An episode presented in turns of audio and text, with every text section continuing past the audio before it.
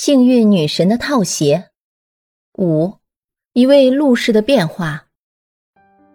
巡夜人，大家必定还记得他。他又想起拾到了并穿到医院去的那双套鞋了。他跑去取回了套鞋，不过中尉和其他人都说这套鞋不是他们的，于是套鞋便被交到了警察局。哎，我看这双套鞋跟我的一模一样。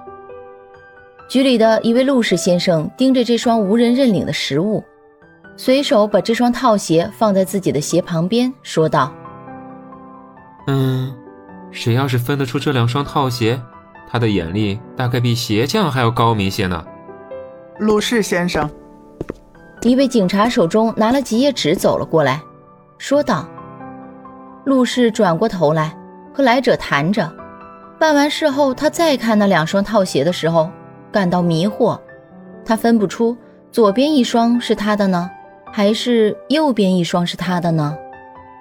嗯，大约是湿的那双吧。他想到，然而他想错了，那双是幸运女神的，难道警察就不会出错吗？他把套鞋穿上，把一些文件塞进兜里，一些夹在胳膊下，回家去了。这些文件是要校读和誊写的。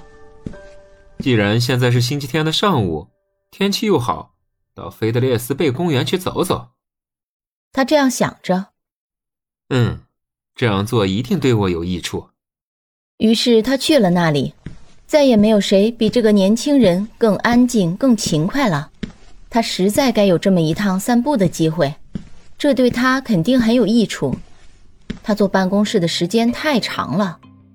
起初他只是散着步，什么也不想，因此套鞋也就没有机会来展示自己的魔力。在街上，他遇到了一位熟人，一位诗人。诗人告诉他，第二天他便要去做夏日旅行去了。哦，您又要出去了，陆氏说道。您真幸福，是一个多么自由自在的人，您想飞到哪里便飞到哪里。我们这些人的脚上却带着镣，可是您的脚镣是拴在面包树上的呀。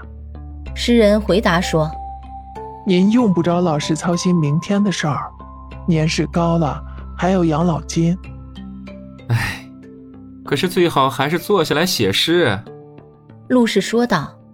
“真是一种享受，全世界都恭维您，况且您完全可以自己支配自己。”可不是，您试试，坐在法院里办那些琐碎无聊的案子的滋味。